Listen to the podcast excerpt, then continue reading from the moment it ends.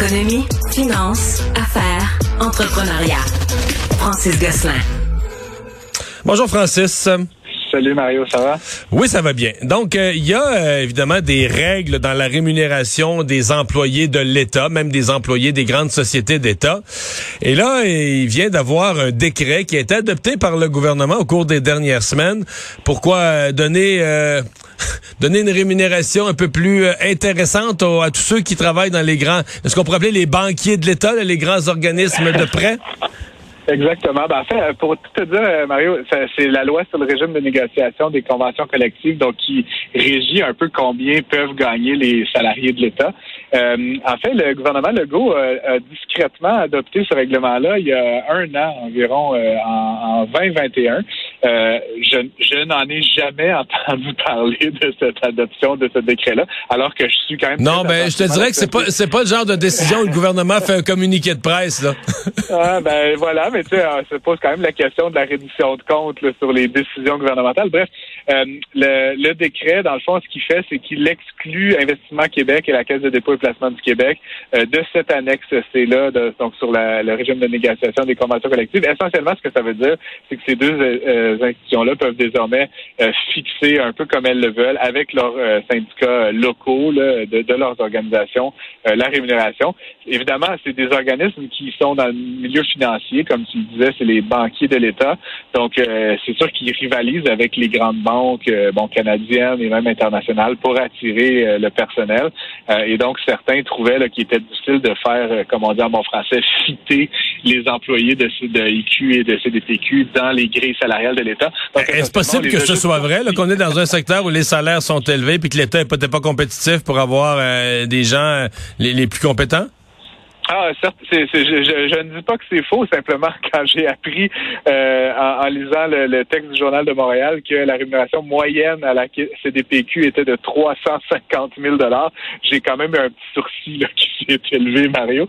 Euh, c'est, un, une bonne rémunération, ça, je te dirais, ça, sachant qu'au Québec, une personne qui gagne 222 000 est dans le top 1% euh, 350 000 en moyenne, c'est quand même euh, une pas pire euh, rémunération. Chez Investissement Québec, plus raisonnable, le salaire moyen est de 150 000 dollars euh, seulement. Euh, donc, euh, donc voilà, effectivement, c'est des contraintes concurrentielles qui expliquent un peu tout ça. Ça, reste quand même intriguant de voir des fonctionnaires qui potentiellement pourraient passer de la CDPQ, par exemple, au ministère des Finances, à même niveau d'ancienneté, d'expérience et de seniorité, puis évidemment voir leur salaire le couper d'une grande proportion simplement parce qu'ils changent d'une entité à une autre. donc, ça, ça pourrait poser des problèmes dans les prochaines années. C'est sûr que ça attire pas non plus nécessairement les meilleures personnes en finance euh, à l'extérieur de ces euh, de ces deux organismes-là. Euh, mais effectivement, il faut il faut faire valoir que c'est des organismes qui gèrent plusieurs milliards de dollars de l'avoir des Québécois. Donc peut-être vaut mieux que ce soit des les, meilleurs qui, qui s'en occupent. Tu veux parler de la dette américaine? Bien évidemment, on la regarde, la dette des, euh, des pays. Euh, on va la regarder éventuellement au Canada aussi. Les pays qui ont des taux d'endettement très, très, très élevés, euh, ben, les intérêts sur la dette dans le budget annuel vont, vont grimper avec les hausses de taux d'intérêt. D'ailleurs, d'ailleurs, d'ailleurs, à ce chapitre-là, je me souviens d'avoir parodié, d'avoir écrit dans le journal un texte du gouvernement Trudeau qui disait, pendant la pandémie, disait qu'il n'y avait pas de problème d'emprunter des, des milliards, des centaines de milliards parce que on était sûr que les taux d'intérêt allaient rester bas, au moins pour la prochaine décennie. Ah, Oups! ben, effectivement, là, c'est euh, ce qu'on apprenait euh, ces derniers euh, ces derniers jours. Là, dans le fond, c'est que la dette américaine, elle est elle, explose. En fait, c'est, c'est pas nouveau, mais c'est continu. Puis on vient d'atteindre un nouveau nouveau record, là, si tu veux, de 31 trillions de dollars, Mario, qui est dû par l'État fédéral américain. Ça correspond à, plus de 140 de, de, du PIB de, du pays. c'est beaucoup plus que le Canada, là. Le Canada, de mémoire, c'est autour d'un petit peu plus de 100 puis c'est élevé, mais c'est pas du jamais vu. Aux États-Unis, euh, le plus haut que ça avait jamais été, c'est euh, dans les années 50, là, où c'était autour de 100% Puis la croissance de, l'économie américaine avait été tellement plus rapide que la croissance des dépenses que dans les années 80, le ratio était passé en bas de 40 ce qui est quand même fou. Mais là, on est à 138 euh, Ouais, puis je, en fait, je crois qu'on comprendre qu'on essaie même plus que ça. Là, donc, c'est euh, 31 trillions sur 20,7 trillions. Donc, c'est plutôt comme 160 Excuse-moi, Mario, j'ai indiqué la mauvaise information.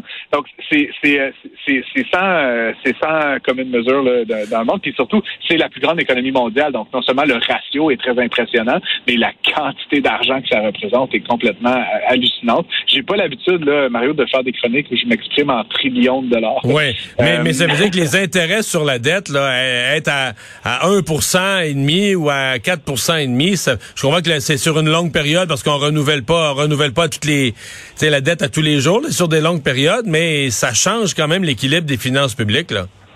Ben, en fait, la manière que la dette publique fonctionne, euh, c'est qu'on utilise un chiffre moyen de l'ensemble de la dette qui est détenue par différents bailleurs de fonds. Fait qu'il y a des émissions qui se font assez régulièrement, mais même si demain matin, par exemple, l'État euh, renouvelait une dette à un taux plus élevé, sur l'ensemble de sa dette, ça ne ferait pas monter significativement euh, le, taux qu'elle paye. C'est-à-dire si demain tu prends un petit milliard de plus à, à 5% ou à 4% ça fera pas changer drastiquement toute la dette américaine. Le problème en ce moment, c'est que le, le niveau de dette est très, très, très important. Ce qui fait que euh, juste pour payer les intérêts sur la dette, les Américains doivent débourser aujourd'hui à peu près 500 milliards de dollars par année, ce qui est 8% du budget total de l'État. C'est une somme faramineuse. Puis là, plus ça va aller, à mesure que l'État américain renouvelle sa dette, plus ce montant-là va augmenter. Euh, parce qu'évidemment, on est passé d'une situation là où depuis deux, trois ans, l'État pouvait emprunter à des taux de presque zéro à maintenant le 2,5-3% sur les bons du. Fait que c'est vraiment c'est ça comment dire ça n'augure pas bien pour la, la, plus grande économie mondiale et pour nos voisins du Sud, malheureusement. Et tour à tour, euh, des grands organismes qui observent l'économie mondiale euh, révisent leurs prévisions à la lumière de ces hausses des taux d'intérêt, à la lumière de ces inquiétudes d'une récession. Et il y a l'Organisation mondiale du commerce qui a sorti ses derniers chiffres effectivement l'OMC qui nous prédit euh, ben, pour l'année 2022 euh, un certain maintien, là, un petit de 3% de croissance du commerce international, mais c'est pour l'an prochain qu'elle révise fortement à la baisse ses estimations. Elle pense que l'économie mondiale, euh, le, commerce mondial, pardon, Mario, va augmenter d'à peine 1% C'est vraiment un signe qu'on approche de la stagnation et même dans plusieurs pays d'une récession.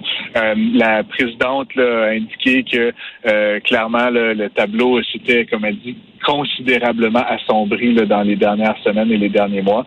Euh, elle fait pas comme sa collègue de la CNUSED un appel à limiter les taux directeurs, par exemple, euh, mais simplement rappeler que dans des situations de récession, euh, la, la, comment dire, le repli sur soi, puis la fermeture des frontières n'est pas une bonne, euh, une bonne stratégie, même si elle peut être tentante pour certains politiciens. et puis éventuellement, là, c'est, faut dire que c'est une moyenne mondiale, donc il y a des pays qui vont continuer de plutôt bien aller, mais somme toute, il y a même des pays où il va y avoir une décroissance du commerce euh, extérieur. donc, c'est un portrait plutôt sombre que nous dresse l'OMC. Euh, et puis voilà, c'est pas c'est pas Jojo, mais euh, c'était une information additionnelle provenant d'un des grands grands organismes internationaux, comme tu le disais. Francis, merci. À demain. Je t'en prie, Marie. À demain.